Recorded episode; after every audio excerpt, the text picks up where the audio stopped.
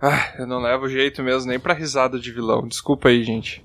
Então, o episódio de hoje é sobre os melhores, piores, melhores, piores, melhores, piores vilões do cinema e e a gente vai estar tá discutindo aqui com o nosso convidado Lucas, Lucas Stick. Lucas Stick vai quebrar o galho aqui pra gente e vai nos ajudar a definir quais são os vilões mais hábeis em ser vilões do cinema. É, acho que é isso. E falar sobre vilões me lembra muito essa história de como a gente conheceu ele o fatídico dia em que a gente descobriu que tinha um impostor no nosso grupo. Não é mesmo, Troa? É verdade. Tem algum mistério pairando no nosso mundo. Percorríamos pela escuridão pantanosa nas ruínas de um antigo templo feito de ossos. Munidos de tochas e lampiões, avançávamos procurando por vestígios de uma relíquia. A raposa de Lusa, a certa altura, começou a ficar inquieta. Alguém estava ali. Velho meio corcunda se aproximava apoiado em seu cajado de madeira. Seu nome era Lucas Stick. E ele dizia vir de outro mundo. Buscava por um vilão poderoso que havia escapado e que ele acreditava estar em nosso reino. O velho ainda alertou que este vilão tinha a habilidade de se disfarçar de pessoas e que poderia ser até um de nós. Lusa, desconfiada, questionou: Mas quem de nós poderia ser um vilão? Empolgado pela tensão criada, eu não pude deixar de expor a minha opinião.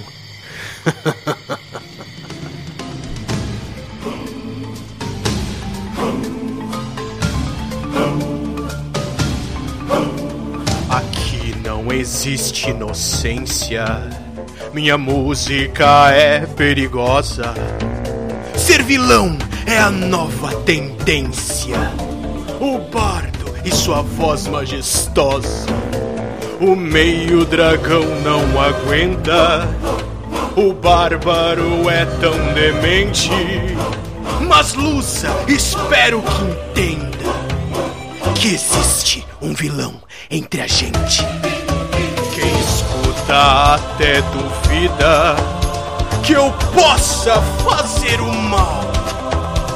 E o grupo protesta, o bardo não presta. Isso é mentira! Não provoque minha ira.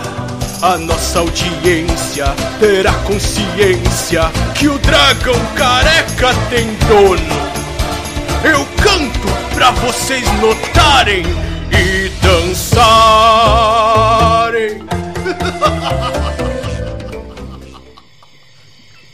é, gente? É brincadeira.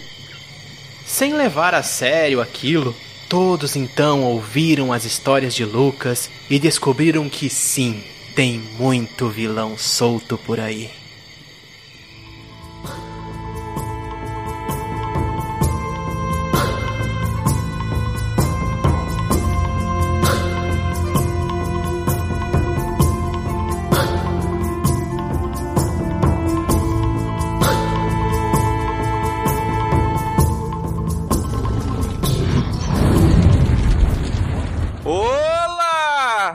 Aqui é o Tiamat e hoje eu não vou fazer nenhuma piada de vilão porque pega mal, né? Que merda, hein?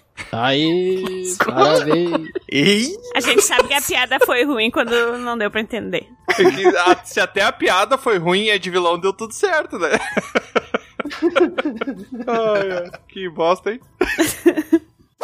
Olá, aqui é o Bron. E eu pensei numa piada, mas é que vocês não entender. Como assim? Coringa. Ah. Nossa, nossa, foi tão ruim que foi quase mortal. Tudum. Ah, ai, não. Tá, hoje a temática também é a pior entrada de todas, é isso? Sim, tudo tem que ser ruim hoje. Inclusive esse episódio vai ser ruim. Não. É. Eu vou ter que mudar a minha, então. ah, Troa, tá querendo enganar aqui. Ai, eu não vou poder participar da gravação. tu deveria ser host, Luz, inclusive. que horror.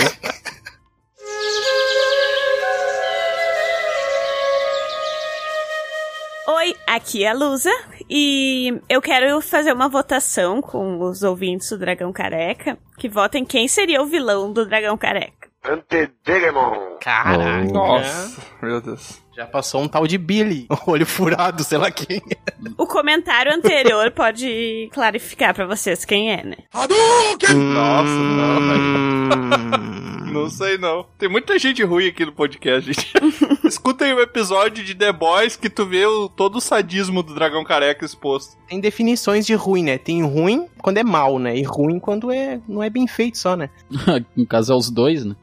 Ou os É dois, o mal né? mal feito, leva o mal mal... Uhum. Ah, mas o mal mal feito não é, de certa forma, um bom? É que tem um mal Não, com L e um mal com U, né? Gente, feito. gente, aula de português, tá? A língua portuguesa. E qual é o, qual é o oposto de mal com um, então, troço? É bom no português aí. Poxa, E agora? é bom. Ah, Ah, bom. Tá, ele tá procurando no Google agora pra falar.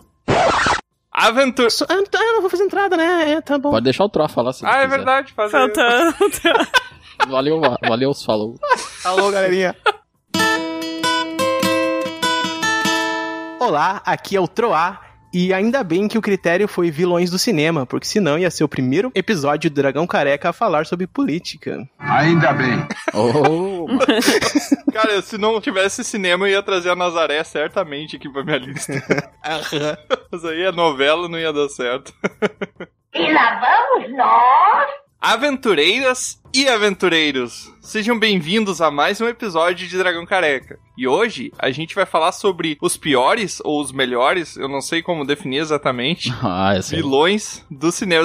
O que, que seria o pior, pior vilão? Quer dizer que ele é um vilão que não tá fazendo bem o trabalho dele? Ou ele é um vilão que tá fazendo muito bem o trabalho dele? Não, tem que ser o melhor, pior vilão. Começar com essa aí já.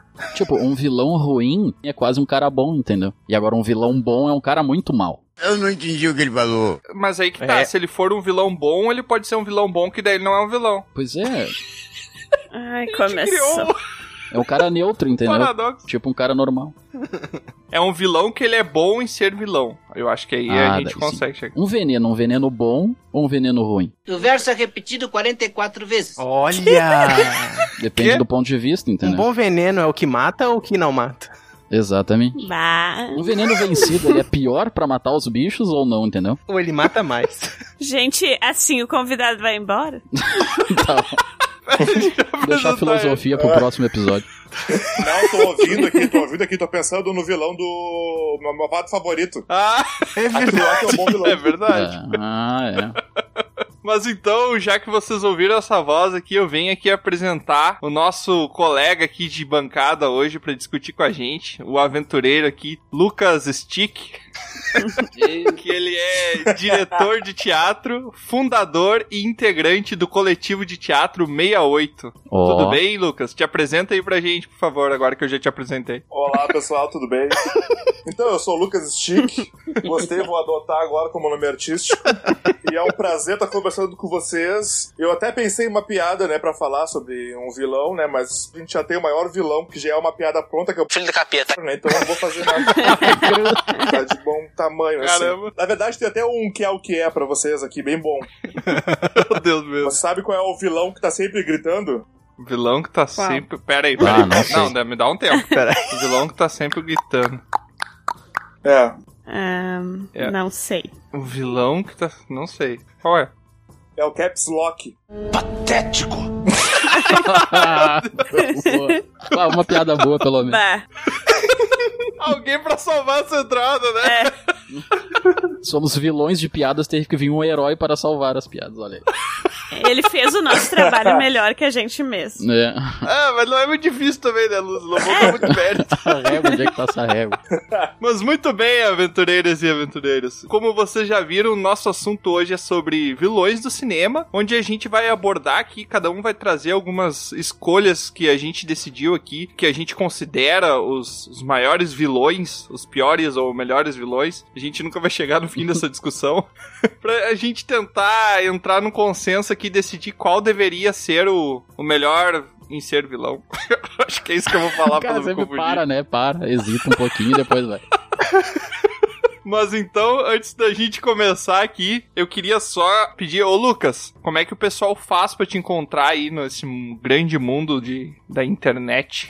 Essa fibra de magia que conecta os aventureiros. Porra! Ó, Meu Deus. Eu vou mudar agora, né, pra adotar o meu, meu novo nome stick, mas enquanto não me acham, enquanto eu não troco, é Galho Lucas, arroba Galho Lucas, me acham em qualquer rede social. ó. Tá, e pra achar lá o grupo, Ah, o grupo é arroba coletivo68, por extenso. mas em numerais ou todas as letrinhas? Não, letrinhas, todas as letrinhas.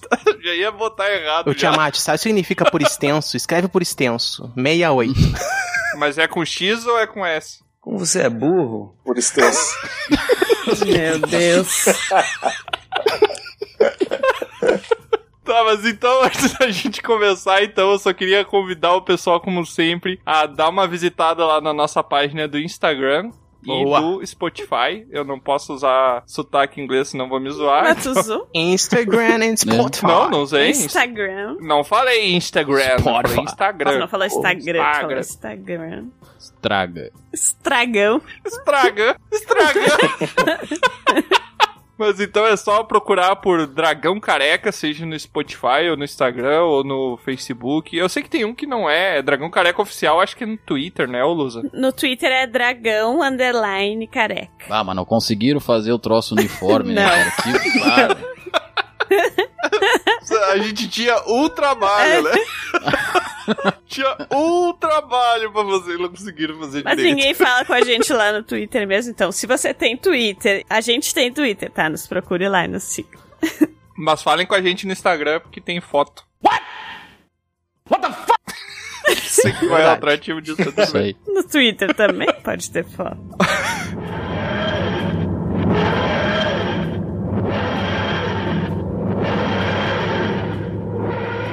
Ô, Tiamat, eu te disse que isso não era uma patente. Meu Deus, cara, olha o tamanho que isso é por dentro. É muito maior. Caramba, pois é, que coisa maluca. Isso aqui só pode ser fruto de magia. Olha a quantidade de controles que tem aqui, cara. Tá, e tu viu aquela luzona que deu quando eu entrei? Nossa, é uma caixa que ela é maior por dentro.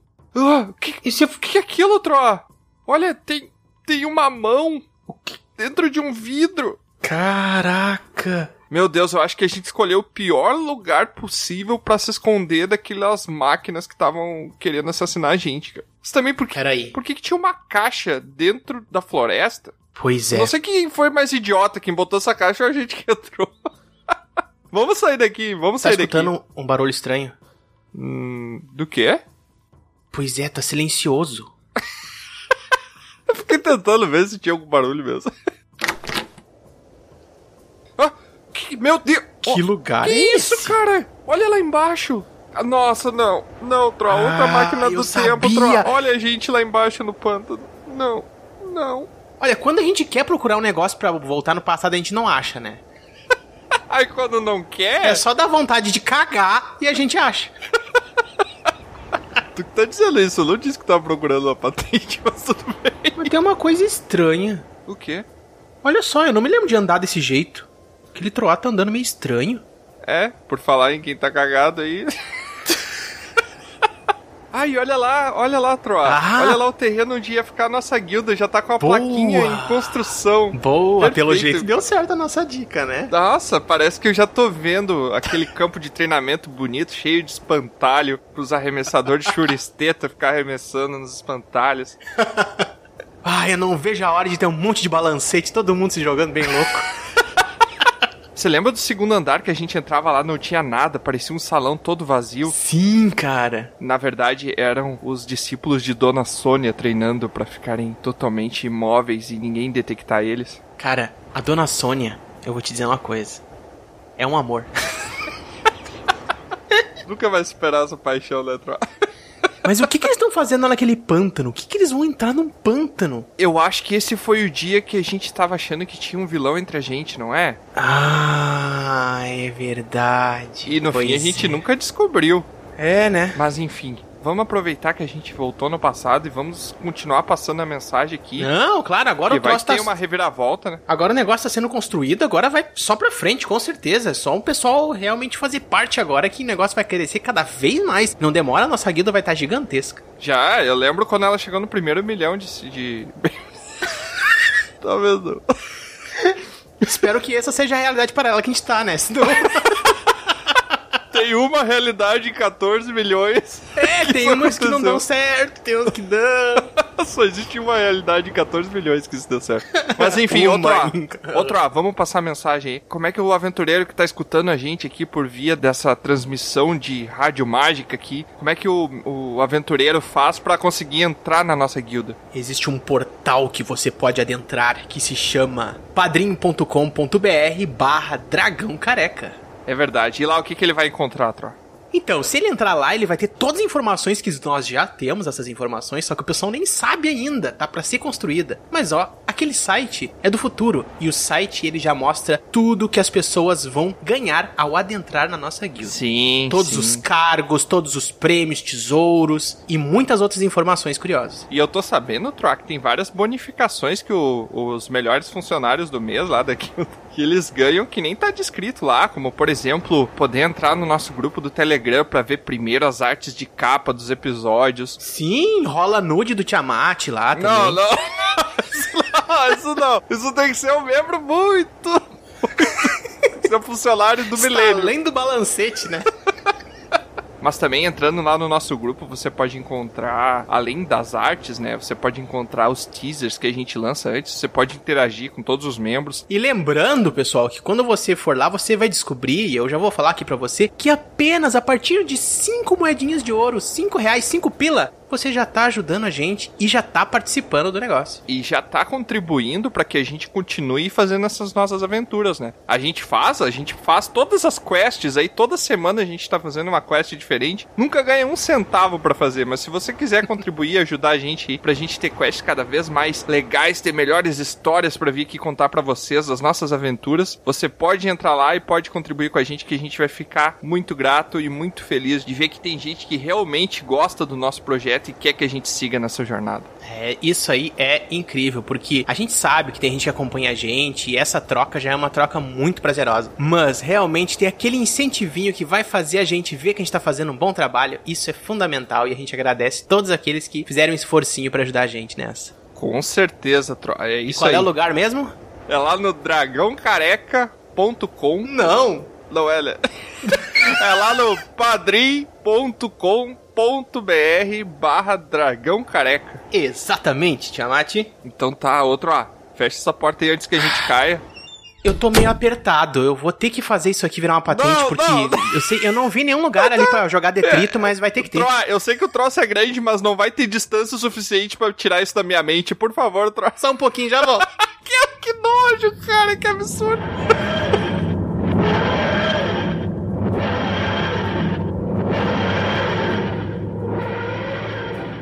Mas então, sem mais delongas, vamos começar aqui o nosso episódio sobre os Não consegue, né? Maiores.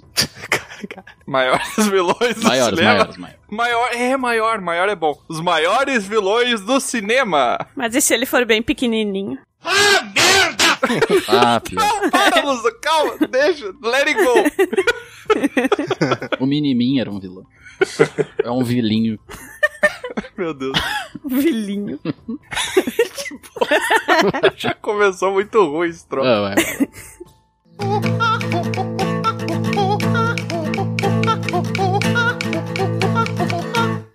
Mas então eu vou começar aqui trazendo, enquanto eu pensava nessa pauta dos maiores vilões, eu fiz um- uma sessão de retrocesso aqui, voltei à minha infância pra tentar lembrar do que, que o pequeno Tiamat tinha medo.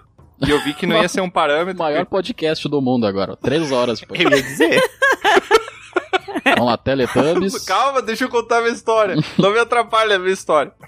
tá, vai. E daí eu lembrei, cara, de um filme que eu assisti há muito tempo. Ele é um filme, na verdade, de 92, do Coppola, que chama-se Drácula de Bram Stoker. And it's really of your own will and leave some of the happiness you bring. Count Dracula. I am Drácula. And I bid you welcome, Mr. House. Nossa, vejam Oh. que ele já era uma criança que assistia filme do Coppola. É. Isso, muito chique, né? Nem sabia que era do Coppola esse filme. fui saber hoje quando fui pesquisar na pauta. Mas então, esse, esse é um filme que ele traz como vilão o. Não é spoiler, né, gente? É o Drácula. Não, não é. O Drácula é o vilão do filme. Cara lá que chupa sangue lá. Mas enfim, eu trago aqui então o Conde Drácula desse filme que é baseado no livro, né, de mesmo nome, onde ele é interpretado pelo Gary Oldman, que pra mim é um dos melhores atores do cinema. Eu gosto muito dos praticamente todos os trabalhos. Ele é um cara faz. velho, né? É o velho interpretando o velho, Gary Oldman. Tu roubou uma piada que eu tinha anotado aqui. Maldito. Check. Ladrão! Então, ele é baseado na história do, do próprio livro do Drácula, né? Que basicamente ele é um, um amaldiçoado, ele é uma criatura, né? Um vampiro, que tem um lance romântico ali, né? Que ele perde a amada dele, isso entra em todo o conto do Conde Drácula, que ele perde Sim. a amada dele e ele aguarda, e inclusive ele fala, né? Ele fa- tem um momento do filme que ele fala a seguinte frase. I've crossed oceans of time to find you. English, motherfucker! Do you speak it? Então, eu cruzei oceanos de tempo pra te Oh encontrar. my god. Em tradução livre, Exatamente, o que eu falei. Cara, eu queria trazer essa pergunta pra vocês. O que, que vocês acham? Será que o amor é mal? Eu acho que sim. não. Ah, tá. É, depende do ponto de vista. Se ele te faz mal. Ele é totalmente movido por amor, o Conde Drácula, né? Por mais macabro que ele seja. Tanto é que até o penteado do Gary Oldman nesse filme parece um coração. É, exatamente, boa. É, Vocês já viram o penteado que tem na cabeça do Gary Oldman? Um Parece um chapeletão, coração. Não, ele tem duas pontinhas, assim, uma Aham. pra cada lado. Ele parece um. Ele parece o cabelo da Marge Simpson, só que dos dois lados. Ah, agora olhando aqui, pra quem não sabe, o Gary Oldman é o Sirius Black, tá? Pra quem não. E, gente, Sim, é o mesmo que faz o Sirius Black. o, o vilão que eu trouxe é de um filme que é dirigido e produzido pelo Gary Oldman. tá, mas não é, não é a vez agora, Luz. É a vez do Tiamat. Não, mas eu tô dizendo que eu só vou dizer Caramba, que, que- qual filme é na minha vez. Então, fiquem aí pra descobrir. Tô zoando, tô brincando com a Luz. Sai, troca. O mocinho desse filme é interpretado pelo Keanu Reeves também, né? Uhum. Ele bem novinho lá, ele antes. Ó. Eu acho que era até antes dele ficar imortal, em na que ano? Em que ano é isso? Ah, que ano horríveis mesmo. 2020 isso aí, né? Que é horríveis. E daí, cara, o Keanu chega lá, porque eu acho que ele é um vendedor de imóveis, tem uma coisa assim que ele vai meio que vender o castelo, vender em nome do conde, né, pra alguém e tal. Era uma parada assim que ele é convidado via carta pra ir lá e ver, né, o, o terreno. Ah, vê o terreno lá pra, pra comprar, lá botar umas vacas, uns boi. Então tá. E daí, cara, ele chega lá, cara, é muito engraçado porque o, o Conde Drácula, ele anda, só que tu vê nitidamente que ele não tá caminhando, então ele tá como se ele estivesse flutuando em cima da, Aham. da pedra, né? No primeiro momento que eu visse aquilo, eu já ia dar meia volta um abraço bom final de semana. Uma boa noite pra você. Esse filme, a primeira vez que eu vi ele, cara, eu, eu era, né, menor, né? E realmente ele me causou muito, muito ah, perturbação, assim, aquela figura, assim, dele meio pálido, assim, aquele cabelo, aquela- eu não sei, mas eu- me- realmente é muito, muito bacana, assim, né? esteticamente, assim, né, pra esse filme da- na época. Mas por que que ele é um vilão? O que que ele faz de vilonesco? De É ruim? sempre uma questão de contexto, Primeiro né? que ele é o Ricardão, né? Quê? Ele pega, ele atrai o Keanu Reeves pro castelo dele pra ir lá dar em cima da esposa dele. ah, ele é tipo Primeira um coisa. talarico. O Drácula, na verdade, não passa de um grande talarico, né? Mas aí tem a cena que eu queria falar, que tem um momento que o Keanu Reeves olha pela janela, ele já tá no aposento dele lá, que o Conde Drácula hospedou ele, e ele olha pela janela e ele enxerga o Conde Drácula andando como se fosse uma lagartixa na parede do castelo, assim. Glória a Deus. Não sei se vocês assistiram, se lembram dessa cena. Sim. Mas essa cena é muito marcante nesse filme. A gente acabei de ver aqui na Wikipédia que eu li Gary Oldman, mas era Gary Goldman. Poxa, Lusa. A informação precisa. Parabéns. Não piora, não piora o teu lado. corta aquilo que eu falei. Vai, vai Não. cortar. Claro não vai, tu sabe disso, né? Bron, por favor. Não vai, não vai dar. É legal a transição desse filme porque, se eu não me engano, não aparece exatamente quando o Drácula mordendo Keanu Reeves e sugando sangue. Mas assim, é uma coisa mais. Uma proposta mais. insinuação, né, Como é da coisa, da... da- É, uma, tem até uma parte que o, que o Keanu Reeves tá fazendo a Barbie e ele se corta. Uhum. E daí o Drácula ele pega a lâmina quando tá de costa pro Keanu Reeves e ele lambe. Uhum. Aquela lâmina assim que ela. tu- primeira coisa que tu tem uma versão à cena, porque parece que ele vai cortar a própria língua lambendo. E depois um certo repúdio, porque ele faz, ele bate com a língua, ele faz uma, um som meio estranho, assim, de uma criatura se deliciando em alguma coisa muito saborosa, sabe? É, é meio nojento, assim. E ele meio que causa um transe no Keanu Reeves com as esposas dele lá, pro Keanu Reeves ficar preso numa cama. E ele vai rejuvenescendo. Eu acho que justamente por causa da insinuação do sangue, né? Aquele velho decrépito, ele começa a se tornar um cara mais novo e tal. E no final ele tá bem parecido com o Sirius Black, na verdade, o, o Bron, como tu comentou. Olha aí, ó. E daí ele faz uma visita à, à esposa do Keanu Reeves pra tentar reconquistar ela, porque na verdade ela é uma reencarnação da antiga esposa que o Drácula teve, que ele perdeu, né, antes de se tornar imortal. Hum. E eu acho que esse filme explica a imortalidade do Keanu Reeves também, né, porque já tá com 70 anos, rapaz. É. Não Aprendeu com o pai. parece 20. Eu queria fazer uma pergunta pro nosso convidado, Lucas Stick. O que, que tu acha que é mais vilão, ô Lucas? O, o Drácula ou o Edward Cullen? O Edward Cullen, com certeza. Por quê? Porque ele pode cegar alguém com aquele brilho dele. ah, tá. É um poder a mais, é um plus.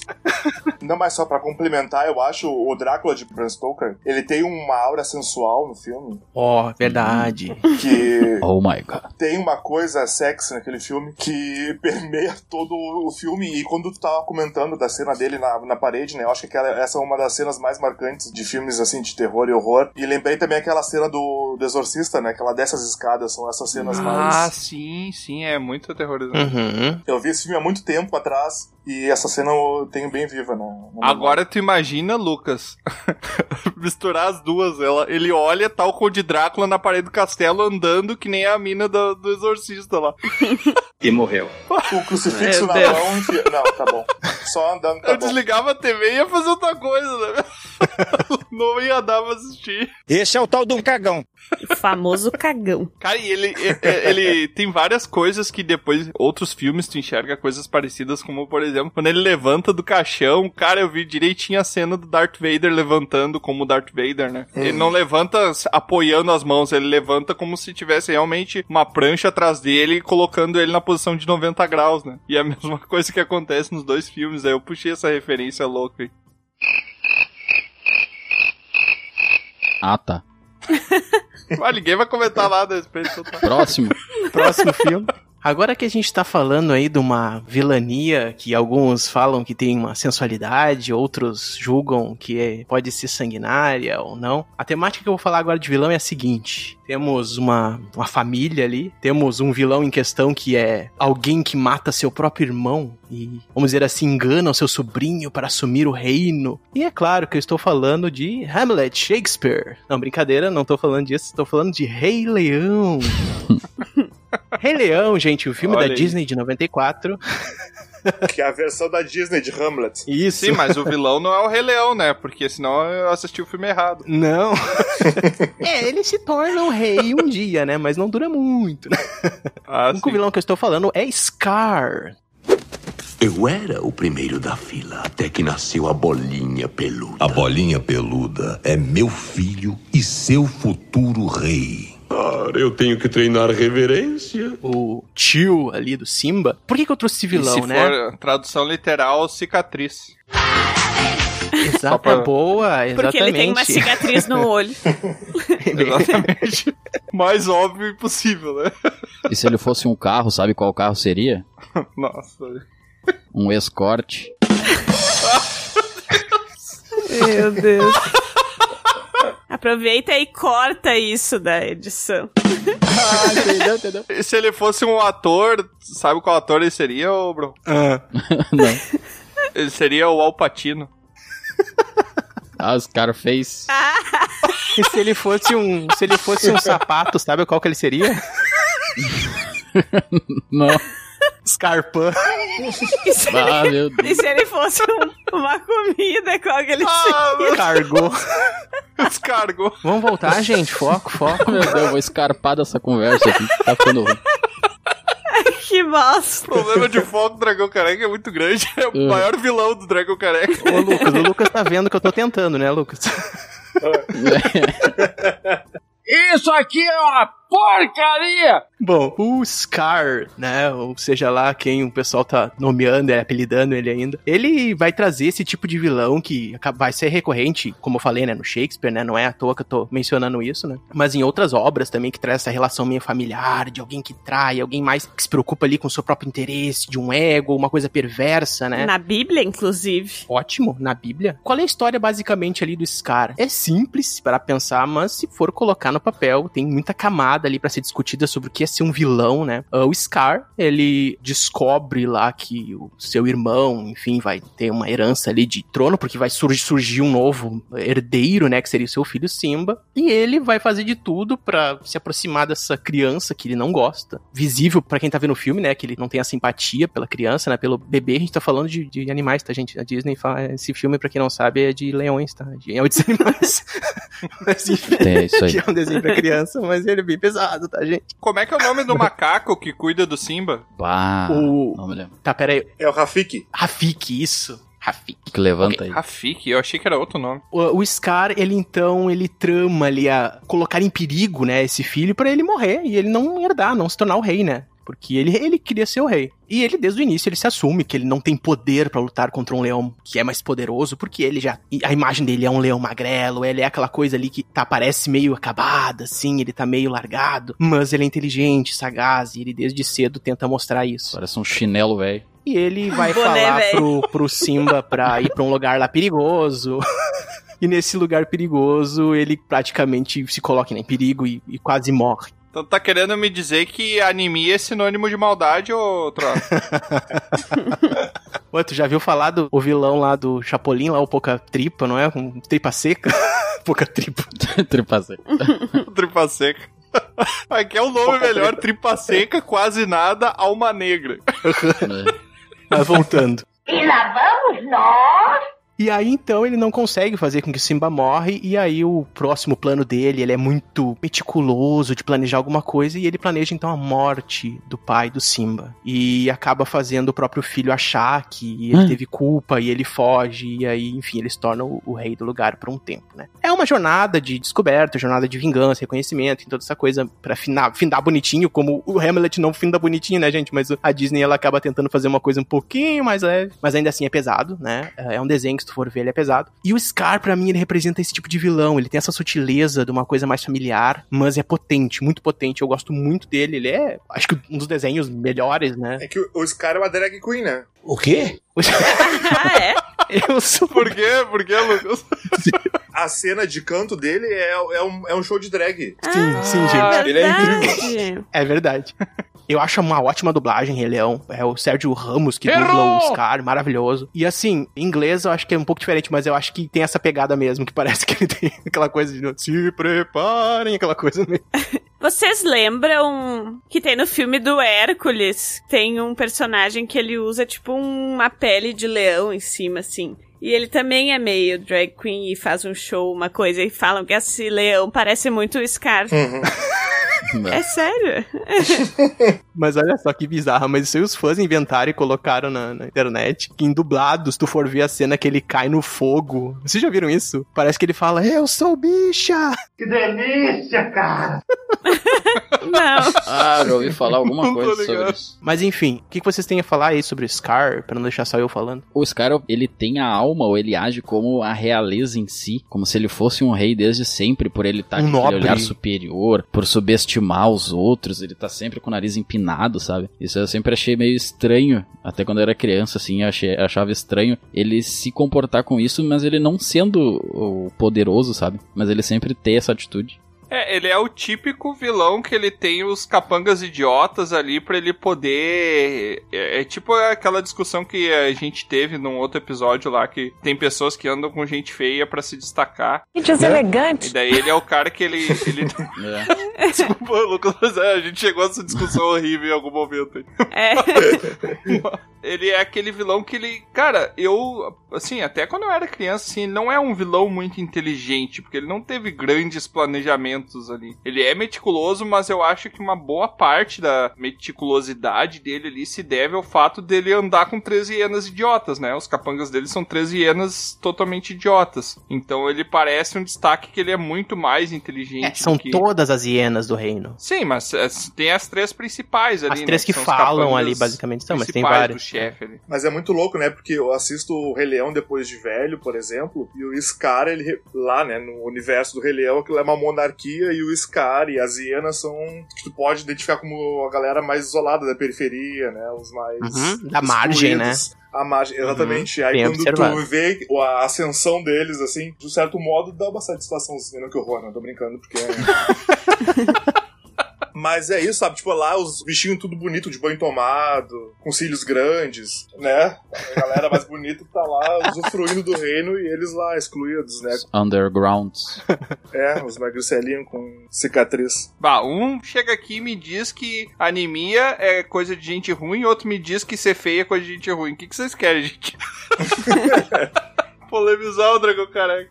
Eu acho que o Scar ele é muito marcante pra muitas pessoas, porque esse filme, acho que pra maioria das nossas gerações ali, foi tipo um dos mais marcantes, assim, Rei Leão. Uhum, é. E aí ele é, como falaram, aquele clássico vilão de desenho, assim, ai, que quer se vingar, tem uma coisa familiar, ele tem uma mágoa guardada, e, né, influencia o mocinho e faz o mocinho tomar decisões erradas, né? Coisa assim. Uhum. Sim. E tem um momento que ele acha o Timão e Pumba também, né? Que é quando ele começa a crescer o Simba, no caso. Uhum. Isso, o Simba, sim. É. É. E aí o que que acontece com o Scar durante esse tempo? Ele só fica reinando lá, não dá muito Ele enfoque, reina né? depois que o Simba volta, ele tem essa vingança. Ele não planejava vingança, mas ele acaba descobrindo, né, que foi planejamento ali, ele não foi culpado pela morte do pai, enfim. Ele acaba tendo um duelo com esse tio dele, com o Scar, e acaba matando, né? O Scar meio parecido como foi a morte do pai dele, que ele acaba caindo no precipício e tal, só que no fogo, é uma coisa mais dramática e tal. Mas é basicamente com esse desfecho, né? Ele se torna lá o rei, né? Uma coisa super patriarcal, né? Um desenho com essa pegada, é óbvio, né? Se a gente for parar pra pensar. É, e tem aquela cena super Disney. clássica, né? Que o outro, o pai do Simba fica pendurado e o Scar, em vez de ajudar ele, enfia as unhas pra ele soltar e cair, né? ah, sim, exatamente. É, Uhum, é verdade. Tem uma, uma reviravolta ali, né? É o ápice da maldade, né? Na verdade, dele ali. Eu acho que é a coisa mais mal Uhum. E maligna. ainda depois mostra o Simba chorando com o corpo do pai do lado. Essa eu acho que foi uma das primeiras cenas tristes que a gente entra em contato, quem Uhum, assiste esse filme quando é triste, sim. criança, né? Porque é uma coisa pesada, mas é um filme infantil. Então, Sim. Ele chega e fala assim: Olha o que, que você E fez. ele colocando a culpa no Simba. É, isso aí. Ele colocando a culpa no Simba, pra mim, eu acho que é, a, é a pior, assim. ele faz o Simba se sentir culpado pela morte do pai, quando na verdade ele planejou tudo, né? É. E o Simba tentando mover, né? Vai, se mexe, se mexe. E ele não se mexe. Isso é triste. Isso Nossa, é muito triste, né? gente. É triste, gente. Vou chorar. Uma outra coisa que eu gostei muito nesse filme foi a regionalização que eles fizeram, né? Inclusive o, o Mufasa era gaúcho, né? Não, ele não é. Ele é de Pernambuco, na verdade. What? What the fuck? O Mufasa. É, o Mufasa. Tá, tá, desculpa, achei que tu tava falando de Scar. O que tem a ver o Pernambuco? Eu tô muito curioso pra saber por que, que ele é de Pernambuco. Fala primeiro. Não, o dublador do Scar é de Pernambuco. Ah, Ah, tá. ah, tá. Não, eu ia dizer que o Mufasa é gaúcho, né? Porque nasce o, o filhinho dele, né? A Rafik pergunta, ele vai ter nome? Aí o Mufasa responde, ai, Nossa, que barba. o cara queria fazer uma piada ruim, o outro trouxe uma informação real de qualidade. tá louco. Que bosta, hein? Então, falando em animações marcantes da infância, né? Eu também trouxe um vilão que marcou a minha infância. É o Rasputin do filme Anastácia. Agora propósito sombrio vai ser cumprido. Finalmente os Romanov vão morrer! Bah, eu acho que eu não assisti. Ai. Eu não. Eu também não. Não é o daquela música lá, ah, Rasputin. Não. Anastácia. Anastácia é uma animação que não é da Disney e fez bastante sucesso. Até muita gente acha que é da Disney, mas não é. É da Fox. E ela é baseada naquela lenda urbana de que o filho, a filha do Demônio. czar russo Nicolau II sobreviveu quando a família Ah, toda sim, já vi esse filme. foi Ah. morta. Nossa, e e eu achando quando a Lusa falou, achei que a primeira coisa que veio na cabeça. Nossa, eu não sabia que tinha filme do universo expandido do sítio do Pica-Pau Varé. Gente, Ah! Da Anastácia. tinha Anastácia. Imagina um filme da Dona Anastácia só dela. E o vilão seria quem? Não sei. A Cuca. Daí é baseada essa lenda urbana, então a mocinha do filme é Anastácia, que seria a filha que sobreviveu ao- à Revolução Russa, que os bolcheviques, né, depois o Lenin assumiu o poder, e nisso se mata a família real ali, né, da, que fazia a monarquia. E tem uma lenda urbana lá que essa, uma filha sobreviveu, né, e disso se fez, foi inspirado esse desenho, na verdade, ele é bem, assim, a história não é exatamente o que aconteceu, né? Até bem, tem críticas por causa disso, mas ele é só inspirado. E o interessante é que o Rasputin também é inspirado num personagem histórico real. And his name is John C.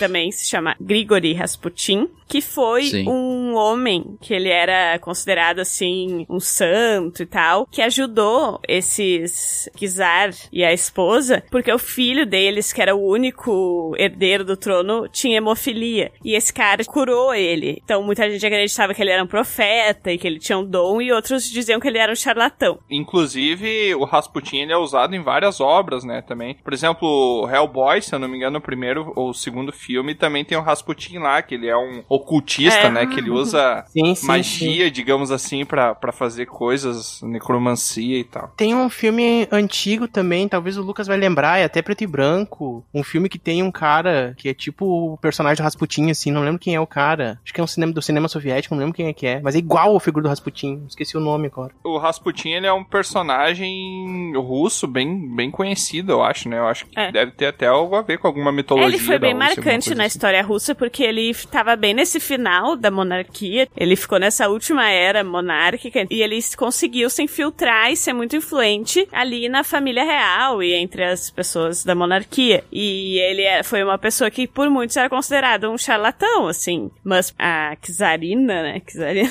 ela acreditava muito nele. Então, apesar de ter essas críticas, ela protegia ele. E aí dizem que ele influenciava por baixo dos panos e tal. E também porque dizem que ele curou esse menino que era o herdeiro do trono. No final não teve trono pra herdar, né? Mas então no filme ele faz um pacto, né? E vende a alma dele pra forças obscuras pra destruir a família real russa por vingança, assim. E daí joga uma maldição sobre eles e daí dá a entender que tem essa revolução por causa da maldição. Só que sobrevive a menina, que é a Anastácia. E ela se perde, vai parar no orfanato, ninguém sabe que é ela. Então ele fica perseguindo ela pra tentar matar ela, que é a última herdeira. E aí, mas é bem assim assustador porque ele é todo também bizarro, parece anêmico.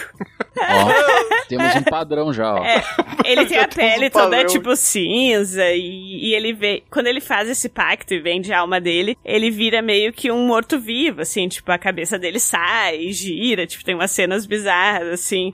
Porque é como se ele entrasse numa outra dimensão, assim, dessas forças obscuras. E aí tem horas que ele passa por umas coisas bizarras e tal. E ele também, como no filme do Rei Leão, ele também tem um companheirinho, né? Que é tipo um. É um morcego albino, eu acho. Enfim. Um demônio. Que tipo acompanha ele e ser tal. humaninho. É um bichinho, bicho. assim, eu não, eu não lembro o nome agora.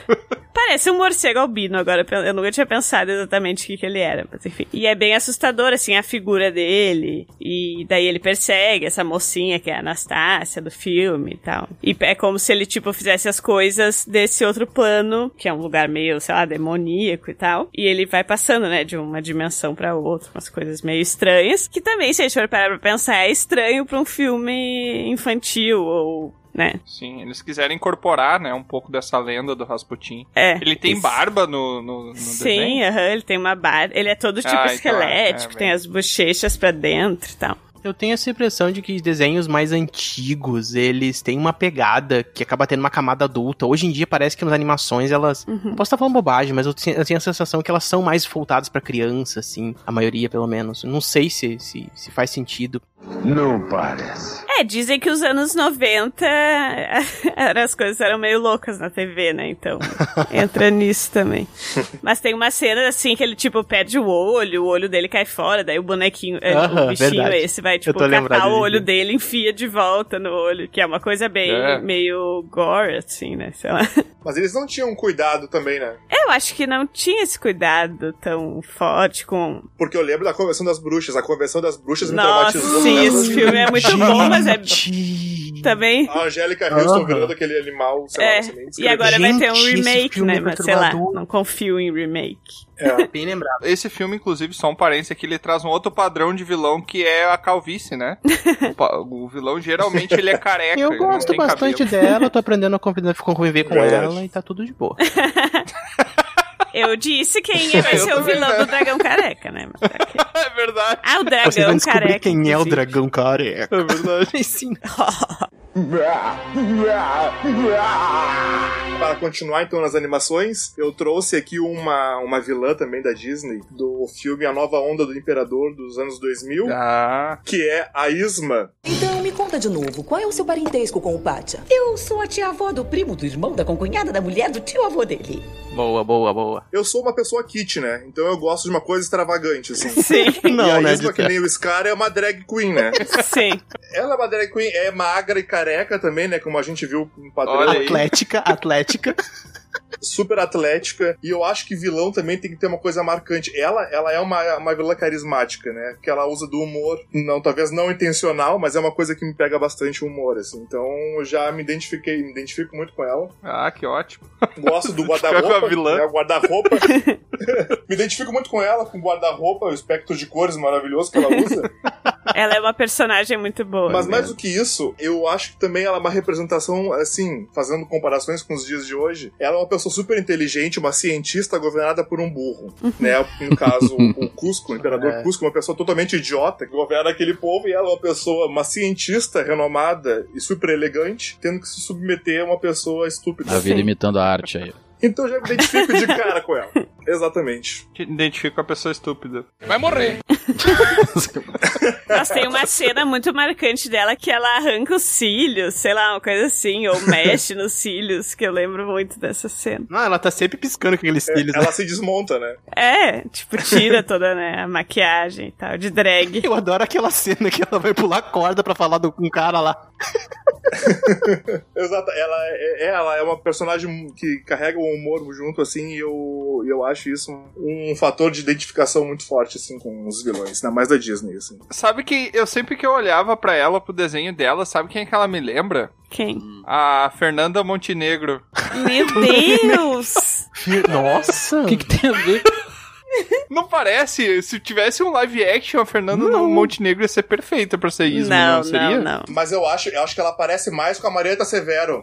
Eu acho que ela parece mais com a Marieta Severo, É. que foi quem dublou ela. É. Elas são muito parecidas. Acho que a Fernanda Montenegro é outra, hein? Não sei se. Sim, a, a Marieta Severa é a Dona Nenê, né, no caso. Isso. É. É, a Dona Nenê que dublou ela no Brasil. É muito parecida. Cara, e uma outra inspiração que lembra muito ela é a própria Cruella, né, do 101 E Dálmatas. eu ia falar isso. Sim. Ela podia ser feita, Exato. inclusive, por aquela atriz lá do 101 Dálmatas. A, a pessoa que fez a voz dela, eu acho que no filme original foi a, a Erta Keating, fez a Mulher Gata primeiro, eu acho. Ah, sim. Hum. Aparentemente, os filmes adoravam colocar umas drags, assim, não falar que era drag pra, né, não ferir a Exato, família as vilãs da tradicional. Disney, a Úrsula, né? E até Aham. a própria Cruella. Exato. A Cruella também, é. O Hades não é meio assim também? O Hades também. É. Mas é, É verdade. é que o Hades ele não é drag, né? Porque ele não ele não chega a colocar uma vestimenta que eu lembro. Ah, mas assim. o- Nas atitudes eu me lembro que era bem espalhafatoso. Dois mil anos depois. Gente, é da Pequena Sim, sim. Sereia. Nossa. É? Sim, é, a Úrsula. Ela foi inspirada numa drag queen chamada Divine. Olha só. Olha aí, não sabia. Faz uns filmes gore também, assim, uns filmes. Ela fez um Pink Flamingos. Ah, é verdade. Que é assim, ó, uma coisa, a coisa mais bizarra que eu vi na minha vida. Não assistam esse filme. Esse filme é muito Pink bizarro. Tu sabe que automaticamente as pessoas bizarro. nesse momento, todos os aventureiros aí da, da vasta terra Dragão Careca estão procurando no, no Google nesse Pesquisando. momento, né? Você acabou de gerar um efeito Gente, inverso. o né? Jafar também é meio drag. Sim, vários. É A verdade. Malévola. O próprio gênio, É. o gênio da lâmpada lá do É Aladdin. verdade. Eu não sei como é que é em inglês a dublagem, mas a dublagem brasileira ele também eles dão uma carregada, né? O Guilherme Briggs dá uma, uma entonação muito forte pros É personagens. que eu ali. acho que são bem assim, dramáticos e É. tem comportamentos bem marcantes e fazem caras e bocas e tal, daí isso. São personagens bem expressivos, É. né? Uhum. Eles têm toda uma, uma expressão, caricatos, é, né? caricatos e expressivos, né? Sim, mas muito boa. A Isma realmente é, é uma antagonista muito boa da Disney. Uhum. Tu tava falando aquela hora do Scar, que ele tinha basicamente uma certa inveja, né? Do Mufasa ali. E eu tenho aqui o meu, o meu filme pra falar de um vilão. Ele não tinha um só desses pecados capitais, ele tinha sete. Eu vi você com a caixa. O que é que tem na caixa? Porque eu invejo a sua vida normal. Abaixa essa arma, Parece que inveja é o meu pecado. Não, o que tem na caixa? O que tem na maldita caixa? Ele acabou de dizer. Mentira! Você é um mentiroso! Cala a boca! Olha aí. Pecados capitais. Sete pecados. É. Ah, eu quase botei na minha lista esse rapaz É, aí. mas rapaz, quem é esse rapaz? Acho que ele é um Zé Ninguém, né? Pode Esse, esse se cara aí é uma caixinha de surpresas. Tudo aí. Ah, já largando no final. Como é que é o nome dele? É, Foi colocado como John Doe. Mas John Doe é tipo, seria o Zé Ninguém. É o que colocam esse John Doe no, nas lápides. Quando a pessoa não tem família, não sabe de onde Uhum. que vem, eles colocam John Doe só pra ter um nome, entendeu? Como se fosse um nome padrão lá. Sim. Eles acabavam chamando. Então, basicamente, por que, que ele é um, um vilão? O que, que ele faz de vilonesco? Ele quer fazer um, um chamado divino lá que ele recebeu. Então, ele quer provar para as pessoas que elas cometem os sete erros, sete peca os sete erros, os sete pecados capitais. Sete erros. Errei o jogo. Ele fica entregando panfleto? Pra todo mundo encontra os sete erros. todo mundo pode encontrar os sete erros. Todo mundo é capaz disso. Então ele quer comprovar, porque ele recebeu um chamado divino, com que ele fosse o, o mensageiro disso, de dizer que as pessoas cometem esses erros capitais aí, e ele quer provar isso de alguma maneira, né? Então ele faz. Tá certo ele. A powerful Sith you will become. Ah, e primeiramente, né? A história é contada através do Morgan Freeman e do Brad Pitt. Morgan Freeman é o Somerset e o Brad Pitt é o Miles nesse filme, onde que o Morgan Freeman já é um cara mais experiente, já, te- já tá se aposentando, já faltou exatamente sete dias para se aposentar, e eles têm sete dias para resolver um- uma série de assassinatos. O primeiro deles acontece com o Dagula, onde é um cara que é posto para comer até sua morte. Como ele, como a mãe dele que eu conheci também, como a Vânia, que é sua mulher, como o Damião. Ele come, come, come tanto que ele morre. Esse foi um, um dos crimes, né? E é onde eles viram o segundo crime, que era a cobiça, que é um advogado, acabou sendo morto no meio de um monte de livros e tal, porque ele queria sempre dinheiro, mais dinheiro, até a carne dele foi tirada das entranhas ali, colocada naquela balança da justiça, sabe? Pra Caramba. representar isso. Então eles viram, ó, teve um crime de gula, um crime de cobiça, então provavelmente vão ter é, outros cinco crimes aí que tem a ver com os sete pecados, né? E dentro disso eles também descobrem o próximo que é da preguiça, que é onde um cara que ele fica um ano até eles descobrirem isso, eles seguem uma série de pistas ali e tal, em todos os crimes. O cara ficou um ano preso na cama, onde ele era alimentado só por uma sonda, e ele não fazia mais nada, ficava o tempo todo preso na cama ali durante um ano. Acabou morrendo assim. E depois eles descobrem da Luxúria, que é uma prostituta, ela foi morta com uma faca tipo uma baioneta que o, ele projetou no corpo de um rapaz e o cara foi lá e fez o, o processo ali matou a prostituta assim. O quê? O quê? de lado, mas eu acho que eu não melhor quero não, entender. melhor não entender. O Bron se arrependeu no meio da frase. Todos esses crimes foram feitos por esse John Doe, que eles acabam descobrindo, né? Que eles vão pegando pistas até chegando nesses últimos, né? O da vaidade também era uma modelo, onde ele dilacerou toda a cara da modelo, matando ela. Tá, e daí faltam dois, né? É, esses dois, eles estão descobrindo, faltam poucos dias ali, acho é no último dia até exatamente, pra fechar o set, né? Onde o, o Somerset, o Morgan Freeman ia se aposentar. E o John Doe pega e entra na delegacia falando assim: Olha só, sou eu, tô aqui, todo cheio de sangue, assim. Sou eu, tenho os dois corpos que faltam, vocês podem me levar até o endereço tal, que é lá onde vão estar os dois corpos. O cara pega e se entrega, assim, essa parte no filme, todo o trama é eles tentando chegar até o cara, e o cara pega e se entrega livremente, assim, na delegacia. Vai dar merda, vai dar merda. E tá, daí eles vão lá, vai o Brad Pitt levando, e o Morgan Freeman levam eles até um, um lugar X lá, e eles ficam... Um deserto, se eu não me engano. Exatamente, num deserto, eles ficam esperando uma van, onde que aquela van traz uma caixa. Eu acho que tu não precisa revelar exatamente, né, mas a van traz uma caixa, e por causa dessa caixa é cometido ali o crime que vai exemplificar o pecado da avareza, se eu não me engano, Não. né, o do orgulho. É, da inveja e também o da ira, porque são dois. Isso. É, essa caixa, ela acaba fazendo esses dois últimos pecados capitais acontecerem. Sim. O filme é muito bom, ele é todo sombrio, a cidade tá sempre chovendo, e o, o Brad Pitt, o Miles, ele tem essa esperança, ele é mais ou menos o contrário do Somerset, porque ele tem toda uma esperança, ele veio de outra cidade, ele tá ali querendo tal, e o Somerset ele já mais, é mais reservado, ele já é mais, ele já sabe mais da vida, ele já tem toda essa experiência. Experiência, né? É. E por que que o John Doe ele seria um grande vilão, alguma coisa? Justamente pelo que acontece nesse filme, que eu não vou contar agora. E se você quiser saber, olha o filme que é muito bom. É, realmente, esse filme é muito tenso, cara. Porque no final ele tem um plot twist. Que, cara, tu não consegue imaginar o que, que, o que, que é, assim, tu só acompanhando o filme sem ler em nenhum lugar, sem ter nenhuma referência. Tu não consegue imaginar o que, que vai ser esses dois últimos pecados, assim. E, cara, é muito tenso, velho. É muito. Cara, é um negócio muito pesado que acontece, assim. E tu te coloca muito na, na pele de um dos assassinos. Que é, na verdade, eu já tô entregando que é mais de um assassino, né? Mas te coloca na pele do assassino ali. E tu fica do lado dele e tu compreende por que, que ele tá fazendo aquilo. E tu concorda. E tu talvez faria a mesma coisa se estivesse no lugar dele, né? É, é justamente essa questão. O filme, ele é mais ou menos, ele trabalha toda essa parte filosófica do ser humano e de cometer os pecados capitais e o que, que seria exatamente isso. E essa parte é justamente isso, né? Para com que se conclua toda essa ideia é colocada à prova ali a decisão. E é assim, ó, em todos os crimes é meio que colocado isso. Eu acho massa que o, que o Bron trouxe aqui também, ele abriu um, um leque, né, que a gente vem falando de vilões já para trazendo, né, essas metáforas ou algum vilão mais pitoresco, né, de um desenho animado, mesmo que seja inspiração ou não, né, que nem no não a gente tá falando de fantasia, mas eu acho que o Bron ele abre um leque aí que é mais do gênero da psicopatia mesmo, né, como alguém que teria uma frieza de um objetivo de elaborar e né, não ter uma empatia suficiente para poder construir todas essas cenas de crime e tal. Eu acho que já entra num outro tipo de vilão que é bem, bem interessante falar, né, dessa profundidade do que pode ser um alguém se tornar um vilão, uma pessoa ruim para a sociedade, né, enfim. É muito bacana isso. Essa pegada aí que o Bron abre. Quer dizer, não é bacana ser psicopata, tá, gente? Eu não me interpretem errado.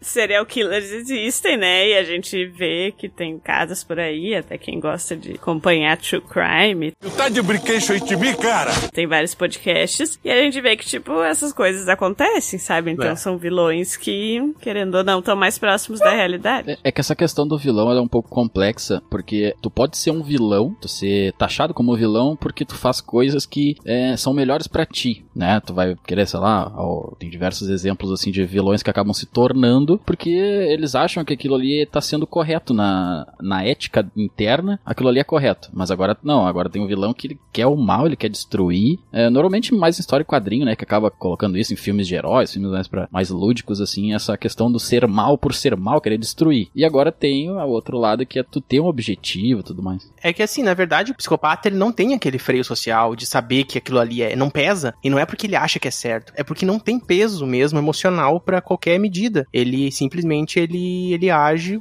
às vezes por impulso, mas isso é mais do sociopata, que é um pouquinho diferente do psicopata, né? Mas o psicopata ele ele constrói toda uma a própria realidade dele ali, baseada, obviamente, sem esse, freio que a gente tem, entendeu? Não faz sentido, não é nem um, peso que ele vai ter ou não de, ah, machucar alguém, de fazer isso, porque ele não tem sentimento para as pessoas, entendeu? É mais ou menos nesse sentido que a psicologia vai tentar explicar, né? Não, eu tava pensando, porque realmente, né, se tu parar pra pensar na vida real, um vilão, teoricamente, é que se colocaria em oposição ao querer do mocinho, né? E que na vida real isso não existe, né? Tipo, nem todos somos uma coisa só, né? Então, provavelmente nós já fomos vilões de alguma pessoa, né? Sim. Sim, sim com certeza. E aí também, do que o Troá tava falando, né? Sobre esses vilões que na lógica interna deles, o que eles estão fazendo é uma coisa boa, eu lembrei do Thanos também, né? Sim, Que sim. é esse vilão que na lógica interna dele, o que ele tava fazendo é uma coisa que é melhorar, enfim, pra todo mundo, né? E os métodos... Thanos é o maior herói de todos. Ele realmente tinha uma ide- ideologia ali que ele acreditava ser correta, assim. E daí eu sempre E penso que faz assim. sentido, né? Se tu parar pra pensar. É, até uma coisa meio pesada, mas eu sempre pensava, tipo, aqueles caras que são homem-bomba e tal. Pra quem acredita na ideologia dele, eles são heróis, coisa assim. Mas pra quem eles causam Exato. aquilo, eles são terroristas e tal. Mas, de um ponto de vista, eles são considerados heróis, né? É, lembrando que não, nunca é bom matar as pessoas, né? Por um objetivo qualquer, mas... Verdade. Olha, eu não sei, eu nunca matei, então. Por não nenhum posso dizer. objetivo, eu acho, na verdade. né? É. Meu Deus. E já que o Bron tocou em Seven aí, eu vou trazer não sete, mas mil, Fala 300. que é o T-1000. Call to John. I know this hurts. Call John. Meu Deus. que é o, é o vilão do segundo filme do Exterminador do Futuro, né? Que todo mundo acha, quer dizer, muitas pessoas acreditam que esse filme seria o primeiro que o Exterminador do Futuro começa ali, mas não. Tem um filme anterior onde o Arnold Schwarzenegger, ele é o vilão, e nessa ele volta como mocinho. Isso explica algumas coisas do filme, como, por exemplo, quando a Sarah Connor vê ele, ela entra em pânico e tenta fugir, porque ela é uma continuação, né, do primeiro Exterminador do Futuro, onde o modelo, o T-100 lá, se eu não me engano, o E-100, que é o, o Arnold Schwarzenegger, no primeiro filme ele era um vilão, então foi outro modelo igual que foi enviado, só que dessa vez pra proteger o John Connor e a Sarah Connor, né? Então esse filme, não sei se vocês lembram, cara, eu tinha muito medo desse bicho, porque basicamente ele é o cara que inventou a palavra resiliência, né? Porque o cara não desiste por nada. É. Sabe? Se você procurar na internet, naquelas frases que tem aquelas frases motivacionais, aí tem sempre uma aquela que trabalha enquanto os outros dormem, vai realizar o que os outros sempre quiserem. É, no fundo é o T-1000 que escreveu aquilo ali. Ele é basicamente um surfista prateado, sem prancha ali, que ele pode se disfarçar de qualquer pessoa, pode fazer lâminas dos braços, não tem um pingo de emoção, porque ele é uma máquina, né? Ele é tipo um dito do inferno. Se tu for Meu. associar Pokémon, né? Se transforma em qualquer coisa e não morre por nada, né? Tu pode congelar ele, que ele não morre, ele só tem uma fraqueza. né? Vocês lembram do Não sei T-1000? vocês, mas o meu lema é durma enquanto eles trabalham. Isso. Isso explica muita coisa. Eu acho que não me marcou. Aí, ó, falando que a gente tava falando de vilões relacionados a Dark Queen, ó, tá aí um transformista. Meu Deus. Sempre preciso. Eu não me lembro direito, é o que morre lá quando cai na, na lava, não é? É o ciborgue de metal líquido, que ele leva tiro de tudo quanto é jeito, abre um monte de buraco nele e ele se reconstrói depois. É, eu, eu particularmente não sou fã dessa, desse mundo aí de Exterminador do Futuro, dos filmes já vi todos. Não é o que me atrai, mas eu reconheço muito como criou um nicho bem legal aí pra esse estilo de filme e tal, é bem massa. Eu tô pesquisando aqui, né, e lembrando dele visualmente, eu acho que o interessante é que ele parece um humano normal, mas aí quando tu vai, quando ele é atacado, ou tu tenta matar ele ou se livrar dele, tu vê que ele tem, tipo, umas coisas que é impossível de matar ele, basicamente. Sim, sim, sim. Ele é interpretado pelo Robert Patrick, lá, lá nos seus anos de, de ouro, era praticamente um adolescente, recém-saído da adolescência ali. E ele, ele gosta de vestir a roupa de um policial, né? Porque foi o primeiro humano dessa época que ele viu ali. Ele associou, diferente do Arnold Schwarzenegger, que tem que roubar as roupas, ele simplesmente bate o olho e se transforma, né? Naquilo ali.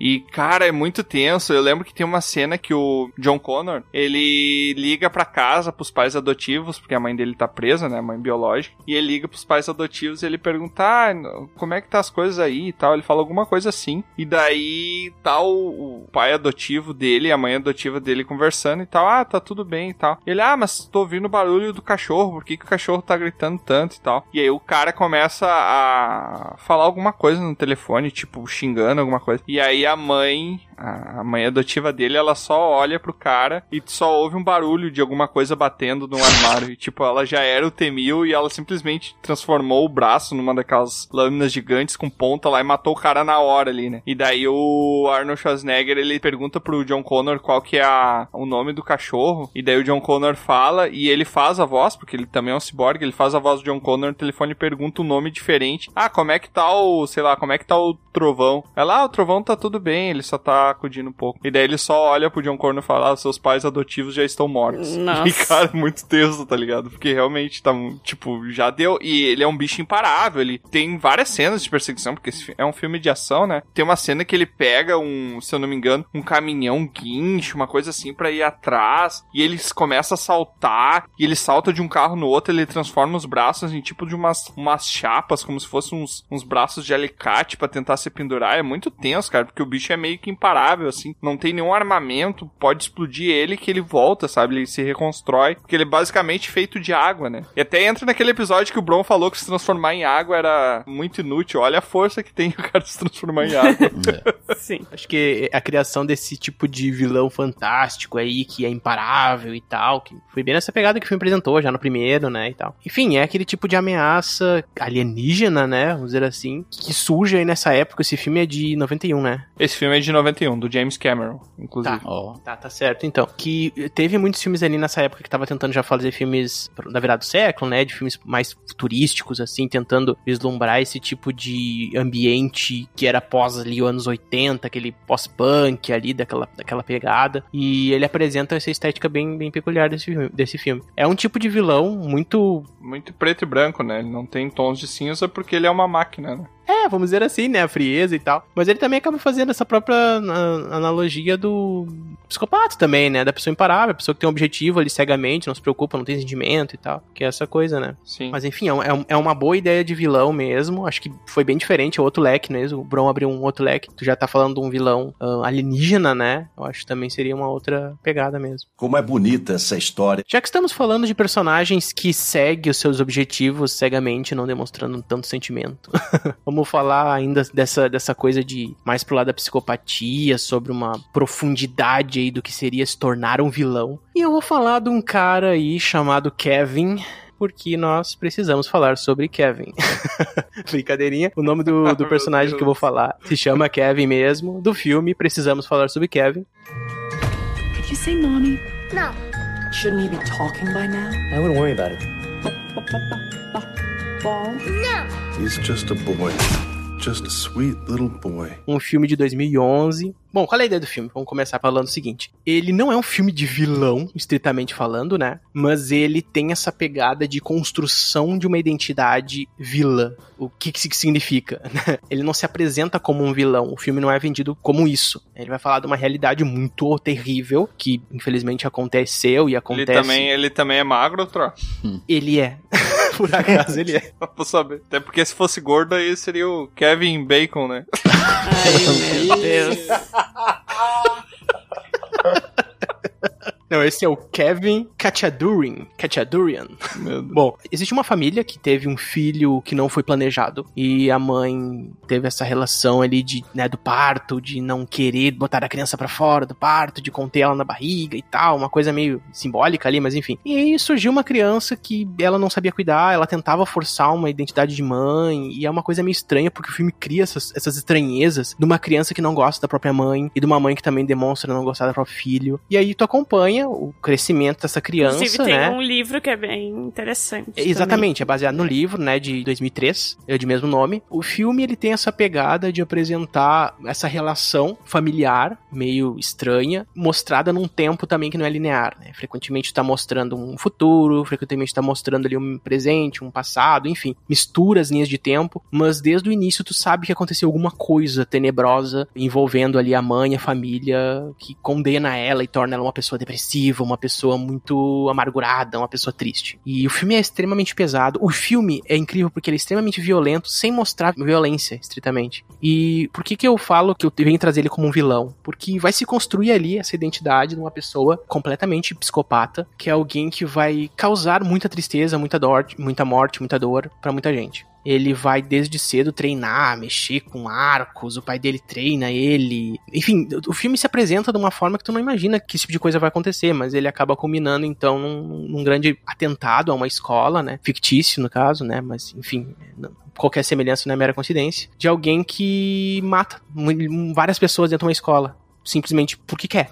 E o filme conta a história desse, dessa criança aí que, que se tornou esse adulto, né? Esse adulto não, porque ele faz isso com 16 anos que é bizarro, né? Mas o que eu quero questionar aqui é o que, que é essa relação de se tornar um vilão? O Bron acabou falando disso. Seria alguém que nasce já com essa predisposição a ter esse lado psicopata, ou alguém que é criado dessa forma, ou alguém que acaba criando objetivos, ou que ou uma doença, enfim. O que, que vocês acham que na maioria das vezes, trazendo pro plano real, né, de pessoas da vilania real que a gente tem no mundo, né? O que, que vocês acham que pode ser? Vocês, vocês aliás, vocês viram esse filme? Hum, não vi. Sim. Eu fico pensando que se tu fosse criado pela Tilda Swinton, né, provavelmente, a chance de ser um psicopata era grande. Gente, a Tilda Swinton é maravilhosa, atriz maravilhosa nesse filme, ela tá incrível. Não, eu não vou falar tanto porque o foco não é ela, o foco é no vilão, né? Mas ela pode ser considerada vilã, né? Mas enfim, o filme ele tem um fechamento bem estranho, meio aberto. Tu fica. É um filme muito bom, vale muito a pena ver, fica indicação também. Eu acho que esse filme, o, o mais louco dele é porque é isso, né? É as coincidências com o mundo real, né? Isso. Que a gente vê esses atentados nos Estados Unidos e até no Brasil, né? Essas pessoas que entram em escolas e, e fazem umas chacinas loucas, assim. O quão fundamental uma criança, independente de nascer num berço ali onde existem pais e mães, né, convencional, vamos pensar assim, mas pessoas que criam ela, que colocam ela dentro da sociedade com amor, com educação e tal, o quão isso pode influenciar, sim, o crescimento, a formação da identidade, da personalidade de uma criança. Existe, claro, predisposição genética das pessoas, enfim, mas o quão isso, né, o, berço da pessoa ali, o seio familiar, gera caráteres e gera perspectivas de vida e tal. Então, nesse filme fica muito evidente. A criança, por exemplo, a criança tá com 10 mais anos de idade, usa fralda, faz cocô na fralda só pra mãe limpar. Porque eu acho que é a única forma que ele tem da mãe demonstrar um contato de carinho, que é pegar ele botar numa mesa para trocar a fralda dele. É isso que ele tem de carinho da mãe. Então ele faz questão de fazer isso o tempo inteiro. E é bizarro, tem uma hora que ela pega, joga ele na parede e ele quebra o braço sabe? E aí tu fica. Caramba! É, é muito, é, muito... Atualmente, eu acho que eu saiba se considera que é uma combinação, né? Tem o negócio da predisposição genética, mas óbvio que tem muito isso da criação do, uhum. de traumas que a pessoa passa na infância, ou até, nesse caso, é uma relação que se cria, né, desde antes dele nascer, inclusive, né? Entre ele e a mãe dele. Tem duas coisas aí sobre isso do vilão. Tem esses vilões, por exemplo, esse do filme, ele tem uma questão psicológica muito importante. Ele provavelmente tem algum distúrbio distúrbio, que a gente não sabe exatamente qual é, né? Mas que se formou aí. E também a gente tem vilões na vida que são simplesmente. Eu acho que é mais uma construção social do que a gente. Tipo, como a gente vê assim, estupradores e tal, tem muita coisa, a gente. Não, essas pessoas, elas. Óbvio que o que elas fazem são uma loucura, mas é, eles não são loucos. Eles têm consciência de que eles estão fazendo isso e que eles estão machucando uma pessoa e estão fazendo isso porque eles querem. Não é assim, ele não tem. Ele é louco, ele não tem noção do que ele tá fazendo. Pessoas que causam esse tipo disso ou outras crueldades crueldades, eles sabem muito bem o que eles estão fazendo, né? Nem sempre é um distúrbio mental que a pessoa tem. Então, tem esses dois lados, eu acho, assim, né? Tem o lado do distúrbio mental de uma pessoa que criou um transtorno, né? Exato. Não, eu queria comentar é que talvez o meio potencializa, assim, algumas, alguns traços, mas eu acho também que é isso que a Luz estava falando, que é importante também a gente não justificar, né? Não colocar sempre como um desvio de Sim. caráter, alguma coisa, porque muitas vezes eles têm total consciência. É, nem sempre a maldade é loucura, às vezes ela é feita muito muito bem pensada e com um objetivo muito específico, assim, tipo, de fazer o mal, né? E quando a pessoa tem um distúrbio e sofre de uma coisa assim que foi a vida inteira, daí é outro caso. A pessoa cresceu com aquilo e acabou naquela situação que provavelmente ele se sentia sem saída, assim, pra ser um adolescente que entra numa escola e mata os colegas ou quem convive com ele, né? Raramente o mal, ele é uma propriedade, é uma sombra que sempre existiu na vida de alguém. Podem acontecer casos, mas geralmente esses casos são mais relacionados a algum distúrbio, alguma coisa assim. Geralmente o mal, o que torna a pessoa maligna ou não, ele é uma construção, né? Ele é uma coisa que é ao longo do tempo, ao longo das experiências e das interações que aquela pessoa teve com o meio dela que acabam moldando essa maldade, né? E é muito relativo, assim, porque tem maldades que são menores e tem maldades que são maiores, por exemplo, que a gente enxerga, né? Por exemplo, sei lá, o cara. É, nem, nem tem um exemplo para dizer assim. Então deixa assim mesmo. falou pouco, falou bonito. falei pouco, falei nada. É que aí a gente pensa, e claro, quando a gente vai olhar para situações reais, tem muitas questões que envolvem isso, né? Até eu posso já fazer um link pro meu personagem, que também se chama Kevin, que é o Kevin do filme Fragmentado. Kill me. Kill me.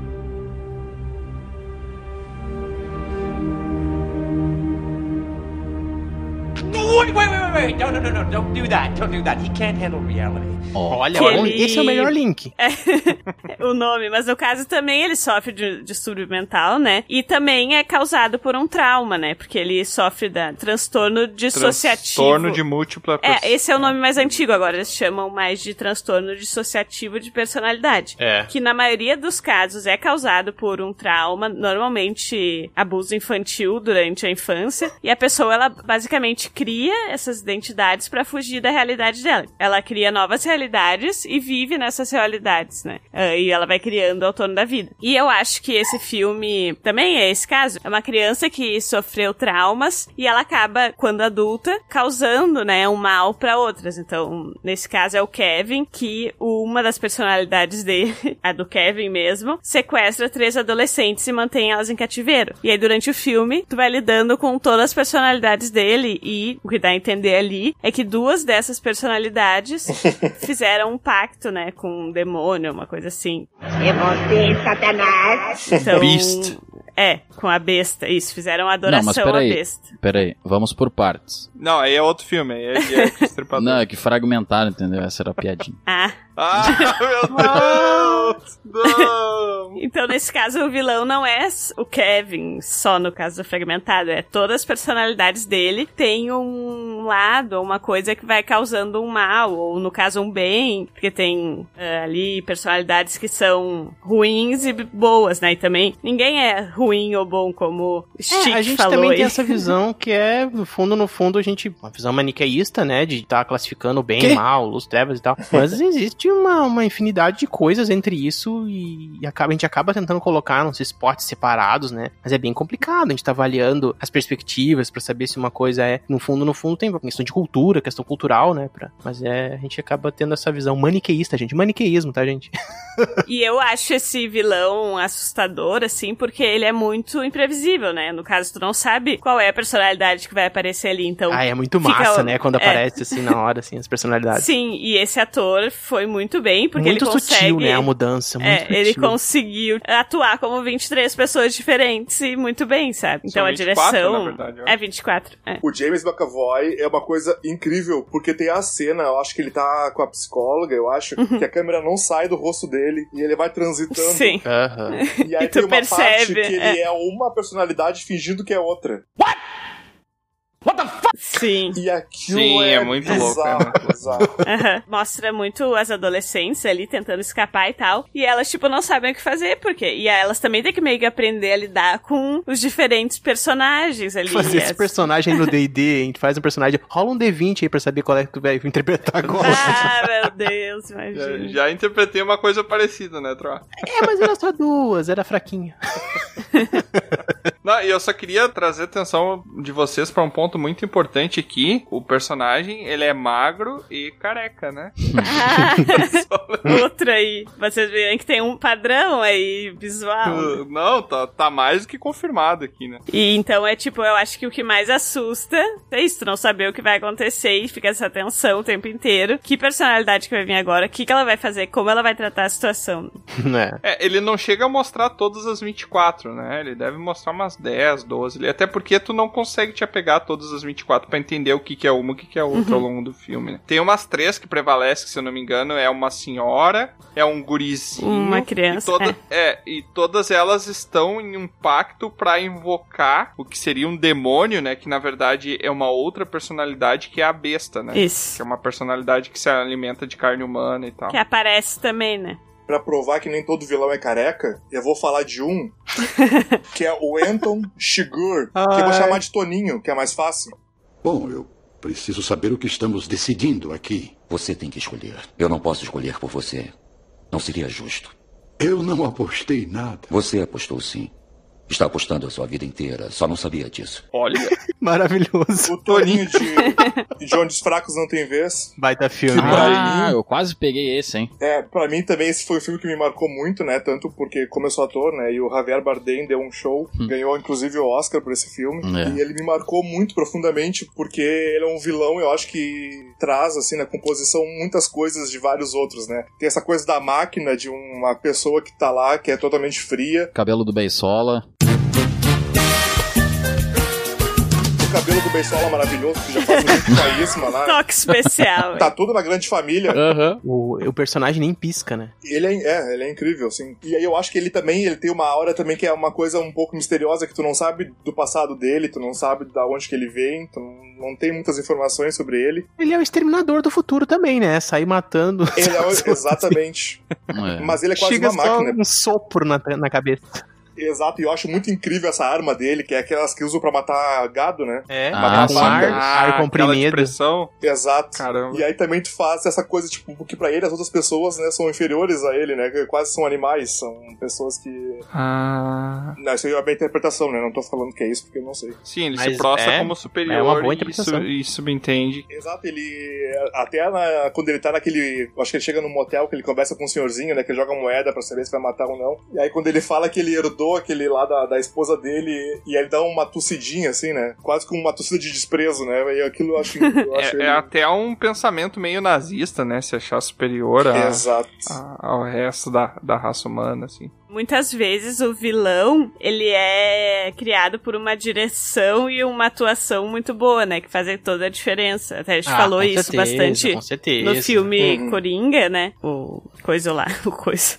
Atuou muito Coisa. bem Joaquim Fênix. e que faz, fez toda a diferença no filme. E esse é um caso desses, e eu acho que no Fragmentado também é um caso desse. É, Sim, a diferença sim, sim. muito é pra te conseguir, assim, não necessariamente cativar pra um, pra um vilão, né, mas, ou odiar, ou amar que seja, mas tu ter essa convicção, aliás, a convicção, ter essa aproximação ali com o personagem é por causa do ator, trabalho de direção, trabalho papel de ator ali, que com certeza quando faz a diferença é, o grande peso do- da obra. Um abraço aí pro Heath Ledger. Descanse e paz. Deus o tenha. Tá, ô Lucas, então a gente abre uma exceção aí no nosso consenso de vilão, né? De padrão de vilão. Que ou o vilão é careca e magro, ou ele é um Beatle. Não, vocês não estão sabendo. O Javier Bardem, ele- não é careca, mas ele conseguiu careca de ouro. Olha aí. Homem pelado, dourado. Falando em estátua aí, né? Que nem o Troa falou aí, o homem, né? Esse meu vilão, no final, ele fica meio que transformado em estátua ali, né? Fica totalmente parado, fica congelado. Olha aí, ó. Poxa, aí, aí sim. né? Que é o grande Jack Torrance.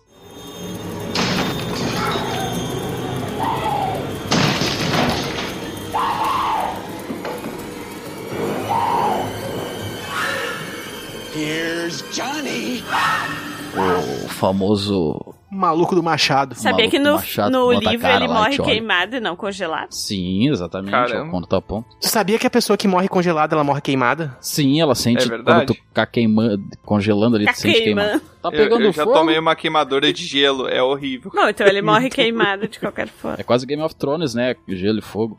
E ele é um vilão muito diferente do convencional, né? Porque geralmente os convencionais eles se escondem no escuro e matam no escuro. E esse não, é tudo no iluminado, né?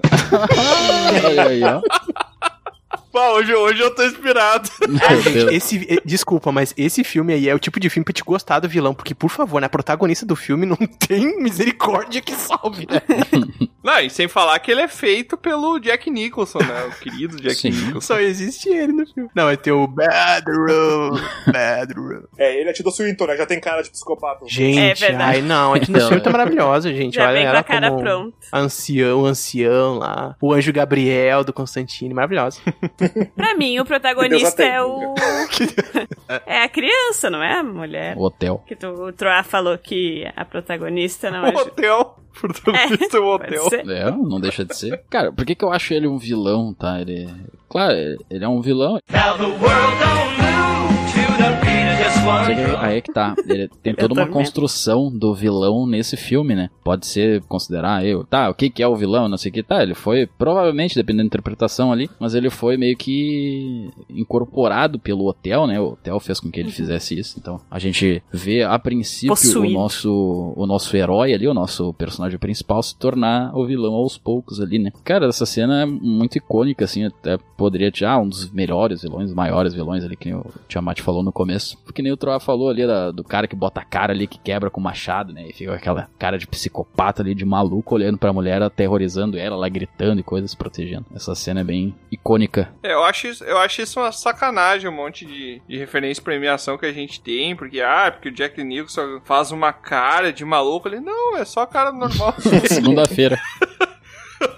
É a cara normal, ele não tá fazendo nenhum esforço Gente, extra. esses ali, não. dias eu tava vendo, tinha, tem um filme de faroeste meio antigo que o Jack Nicholson faz também, tipo, no início da carreira dele, ele é bem novinho, é muito estranho ver. O Estranho Nonin. Não, não é esse, é mais antigo. Tem o índio lá.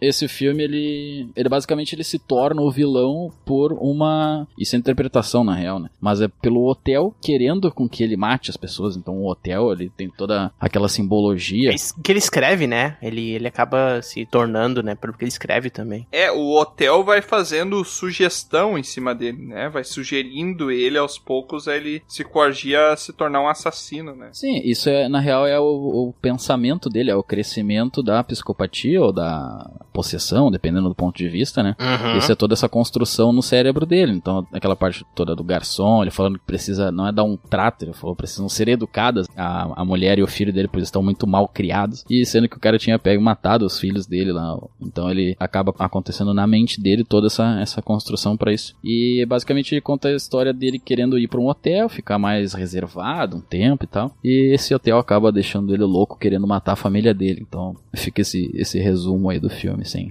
contar demais detalhes. Resumiu bem pra Fica aí esse resumo, tchau. É isso aí. E nunca mais vai ir no corredor sem ficar com medo de ver aquelas crianças. Gente. Ah, as menininhas. Maldita. De mão dada. Ou a véia na banheira também. Eu tinha muito medo, porque eu já morei num. Mas do num- que que tu não tem medo, te amar? Mas eu já morei num prédio que tinha um corredor parecido com aquele, velho. Achei que tu é ia dizer muito que tu tenso. morou num hotel. No- num hotel, num hotel que falava comigo.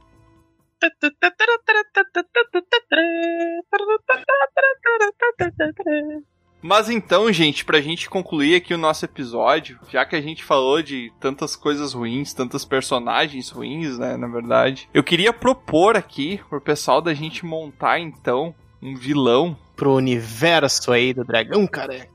Exatamente, Troa. Utilizando os elementos de todos os vilões que a gente levantou aqui. Bom, com certeza ele vai ser magro e careca. E vai, ó, Vai ser magro e já careca. anuncio que esse vilão vai estar na nossa capa do episódio, hein? Então vamos caprichar nesse vilão. ó. Ele tem que ter a peruca do Bensola. Gente, É. não, ele tem que ser um. Ele é careca, mas ele usa uma peruca do Usa a Benção. peruca. Vai né? ser é magro como a dona Nenê. Uma drag com um perucão daquele, É. caramba.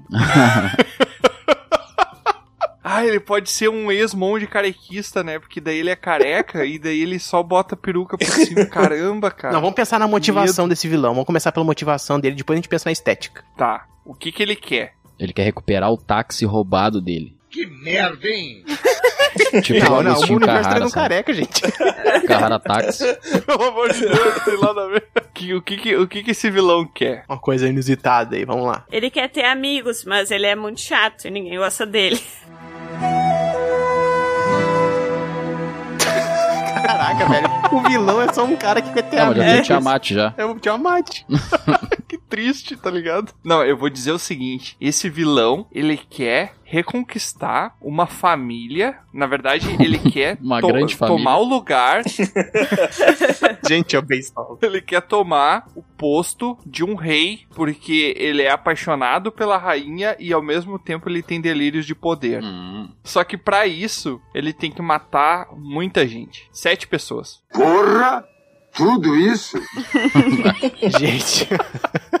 É muita gente, né? É muita gente. É, depende, né? Ele tem um machado igual do. Boa, ele e tem ele um tem machado. personalidade múltipla e uma é uma drag.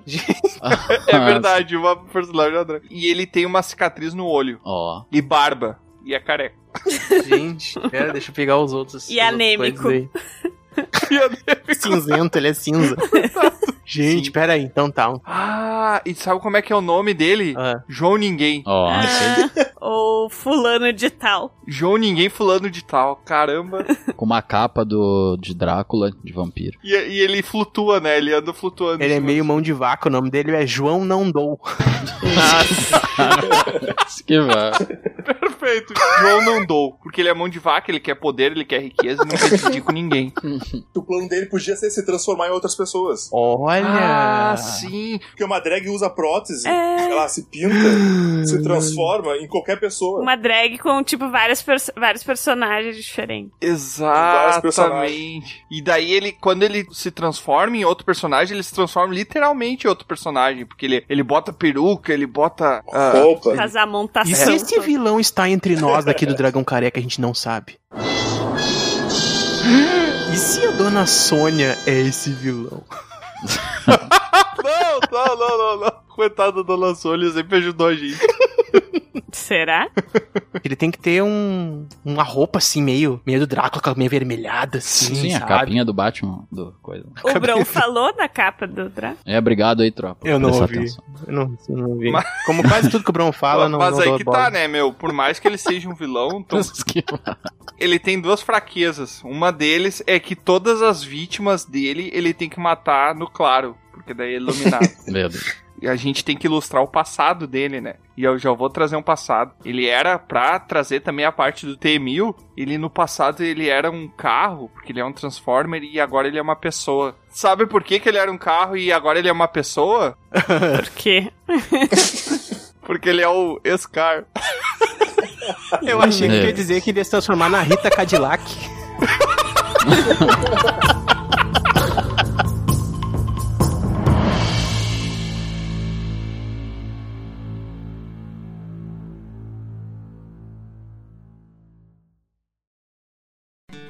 Aqui é Troá, o Bardo, e eu quero agradecer a sua visita. Encerramos aqui mais uma aventura. Convido você agora a nos encontrar em outros mundos. É só entrar em dragãocareca.com e descobrir. No YouTube, Spotify e Instagram, busque por Dragão Careca. Até a próxima!